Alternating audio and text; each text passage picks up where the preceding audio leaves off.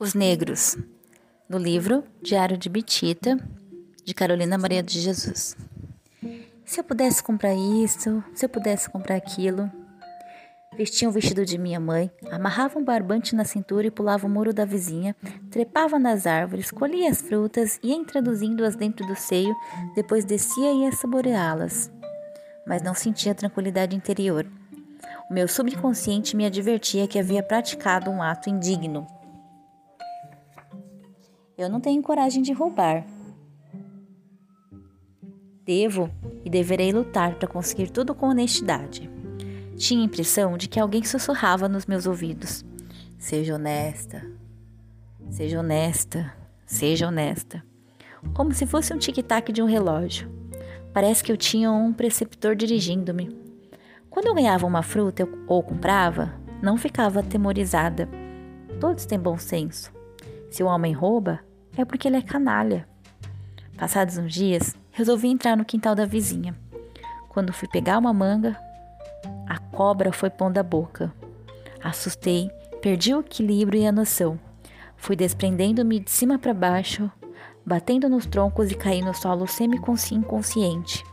Esqueci que estava furtando as mangas. Comecei a gemer. Os cães, ouvindo-me gemer, ladraram e as galinhas cacarejaram. A dona Faustina foi averiguar o que havia. Encontrou-me com o seio recheado de mangas. Dirigiu-me um olhar que amedrontou-me. Percebi que ela era avarenta. Repreendeu-me. Então é você quem rouba as minhas frutas, negrinha vagabunda. Negro não presta. Respondi. Os brancos também são ladrões porque roubaram os negros da África. Ela olhou-me com nojo. Imagina só, se eu ia até a África para trazer vocês. Eu não gosto de macacos. Eu pensava que a África era a mãe dos pretos. Coitadinha da África, que chegando em casa não encontrou seus filhos. Deve ter chorado muito. Estava deitada no chão e dizia: Olha a cobra! Olha a cobra! Desfaleci. Foram avisar a minha mãe que eu estava roubando as mangas da dona Faustina. Minha mãe pegou um chicote e deu-me duas chicotadas. Despertei e saí correndo como se as minhas pernas fossem movidas a motor.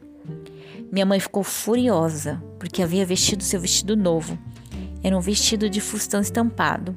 Que suplício quando eu passava pelas ruas e os meninos gritavam: Ladrona de manga! Ladrona de manga! Mas essas eram cenas que passavam. E as crianças esquecem logo o que presenciam. E os dias iam decorrendo. Notava que os brancos eram mais tranquilos porque já tinham seus meios de vida. E para os negros, por não ter instrução, a vida era mais difícil. Quando conseguiam algum trabalho, era exaustivo. O meu avô, com 73 anos, arrancava pedras para os pedreiros fazerem os alicerces das casas. Os pretos, quando recebiam aquele dinheirinho, não sabiam gastar em coisas úteis. Gastavam comprando pinga. Os pretos tinham pavor dos policiais que os perseguiam. Para mim, aquelas cenas eram semelhantes aos gatos correndo dos cães. Os brancos, que eram os donos do Brasil, não defendiam os negros. Apenas sorriam, achando graça de ver os negros correndo de um lado para o outro, procurando refúgio para não serem atingidos por uma bala. A minha bisavó, Maria Badia, dizia: Os brancos de agora já estão ficando melhor para os pretos. Agora eles atiram para amedrontá-los. Antigamente atiravam para matá-los. E os pretos sorriam, dizendo: O Benedito virou lebre quando viu os policiais. Quando os pretos falavam, nós agora em liberdade. Eu pensava, mas que liberdade é essa se eles têm que correr das autoridades como se fossem culpados de crimes? Então o mundo já foi pior para os negros? Então o mundo é negro para o negro e branco para o branco. Eu notava que com as mulheres pretas eles não mexiam muito, não faziam elas correrem, mas falavam palavrões para elas e mostravam pênis. Eu fui dizer isso para minha mãe. Sabe, mamãe? Eu vi o homem mostrando a vela para Vitalina e ele falou umas coisas que eu não compreendi. A filha da Vitalina chorou e disse que vai contar para o noivo dela. Quando não chovia, as mulheres reuniam-se. Iam fazer romarias, rezar aos pés dos cruzeiros e molhavam as cruzes e pediam a Deus para mandar chuvas, acendiam velas. O meu avô rezava o terço Quem sabia rezar era tratado com de deferência especial. Ele recebia convites para ir rezar nos locais distantes. Depois do terço, nós bebíamos licor de abacaxi e os comestíveis eram variados: broa de fubá, biscoito de polvilho. Eu ficava vaidosa por ser a neta, neta de um homem que sabia rezar o terço, convencida de que éramos importantes. Eu preferia arroz doce preparado com leite puro. Os oito filhos do meu avô não sabiam ler.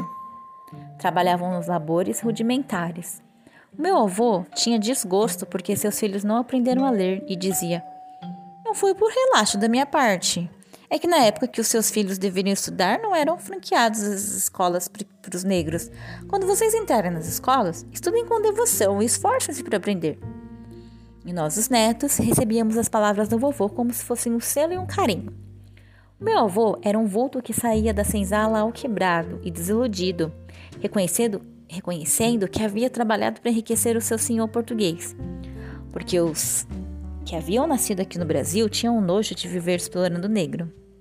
Vovô dizia que os brasileiros eram os bons homens, de mentalidades puras, iguais às nuvens no espaço. Deus que ajude os homens do Brasil e chorava, dizendo: O homem que nasce escravo, nasce chorando, vive chorando e morre chorando. Quando eles nos expulsaram das fazendas, nós não tínhamos um teto decente. Se encostássemos num canto, aquele local tinha dono e os meirinhos nos enxotavam. Quando alguém nos amparava, nós já sabíamos que aquela alma era brasileira. Nós tínhamos fé. Os homens que lutaram para nos libertar hão de nos acomodar. E o que nos favorece é que vamos morrer um dia.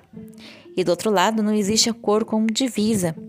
Lá predominarão as boas obras que praticamos aqui. No mês de agosto, quando as noites eram mais quentes, nos agrupávamos ao redor de vovô para ouvi-lo contar os horrores da escravidão. Falava dos palmares, o famoso quilombo em que os negros procuravam refúgio.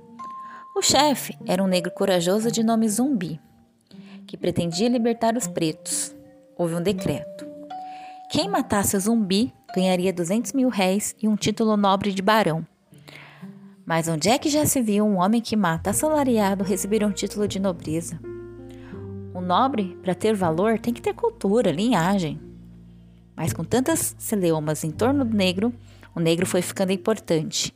O negro e ouro eram coisas de grande valor. E com os debates, liberta ou não liberta, o português foi ficando amável com o negro mas não conseguia reconquistá-lo e já estava enfraquecendo-se. Se era severo com os negros, era criticado, perdendo sua autoridade. Os abolicionistas instigavam os negros a não obedecer aos senhores. Mesmo que eles quisessem fazer um levante, estariam sós. Não poderiam contar com a cooperação de seus escravos. Começaram a dar presentes aos negros,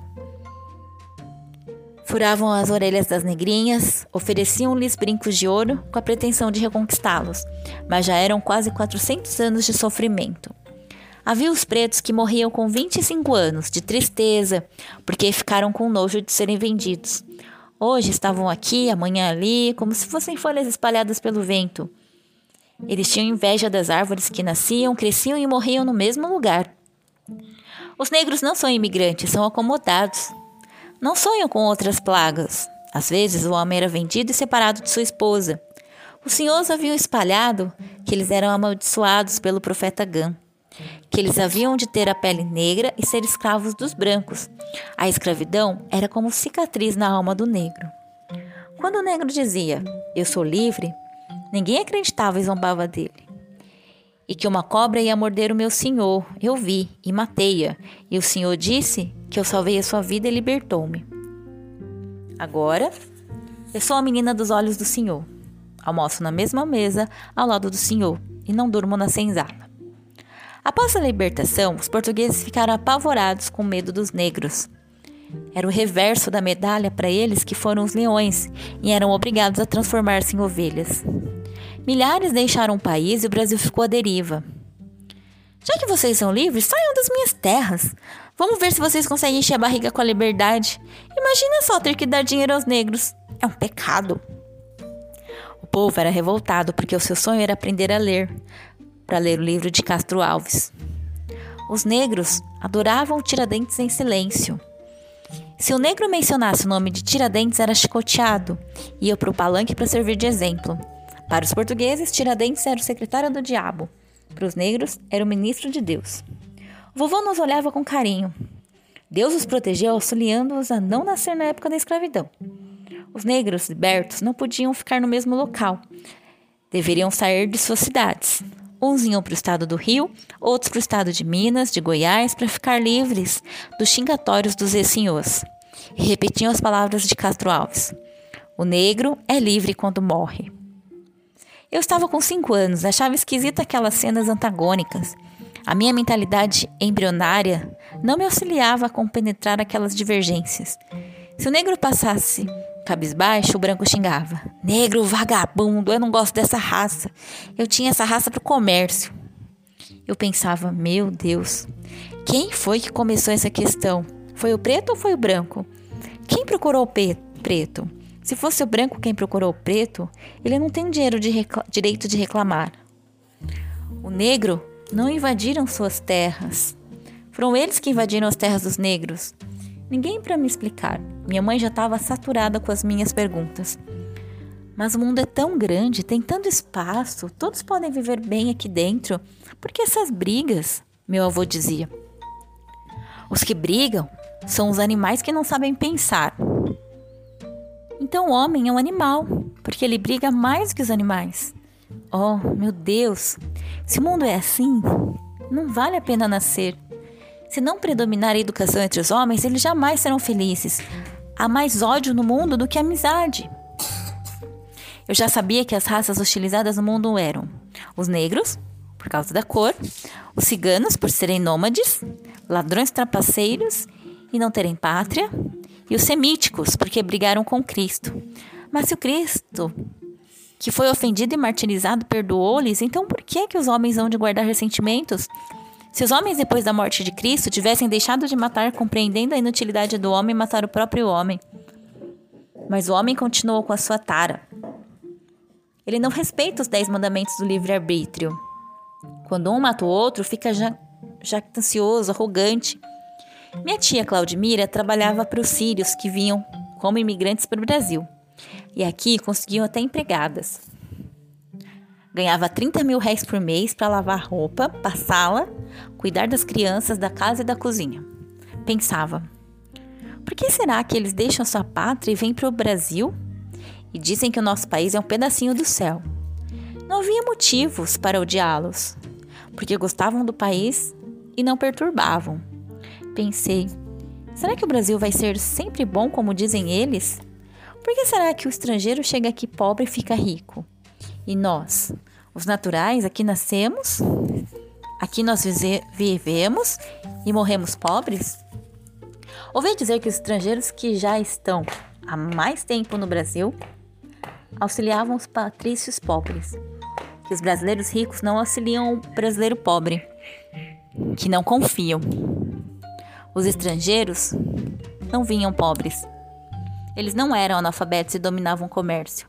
E o brasileiro analfabeto não tinha condição de progredir. Minha tia levava o quibe para nós comermos e dizia que os sírios socavam a carne no pilão. E nós dávamos risada. O brasileiro não conhecia lentilha e dizia que era o feijão dos turcos. Se perguntasse: O senhor é turco? Não, eu, sírio. Turco não presta? Pensava, que mundo é esse? Um mundo que para viver nele é necessário ter um sotaque, estoque de paciência. O japonês diz: chinês não presta. O chinês diz: japonês não presta. O branco diz: amarelo não presta. O branco diz: negro não presta. O negro diz: amarelo não presta. O branco também não presta. O branco criou a alta sociedade. Lá não existia o negro. Só a terra é que não tem orgulho. No mundo, a humanidade nasce e morre.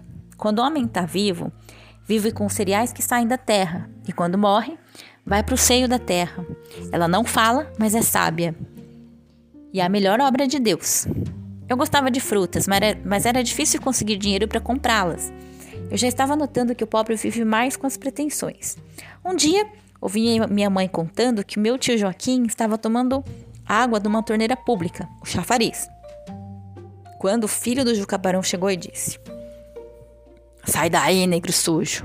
Quem deve beber água primeiro sou eu, que sou branco. Empurrou meu tio, que ficou nervoso e retirou uma faquinha de arco de barril que ele fez e deu um golpe na nuca do filho do Juca Barão, que caiu no solo sem vida. O meu tio não foi preso por ser menor. O juiz de direito era o Dr. Brandt. Os brancos reuniram-se e foram xingar o vovô. Agora que os negros são livres, vão matar os brancos e já são protegidos pela lei. Essas cenas eram motivo para os portugueses ufanarem. Esses atos selvagens são a consequência da liberdade. E vocês vão ver coisas piores, pois o Rui chegou a dizer que se o negro estudar, poderá ser governador, presidente, deputado, senador, até diplomata. Os negros que ouviam não respondiam, porque os portugueses eram ricos. Eles eram livres, mas pobres. Na questão do negro com o branco, ninguém procura saber com quem é que está a razão. E o negro é quem acaba sendo o bode expiatório.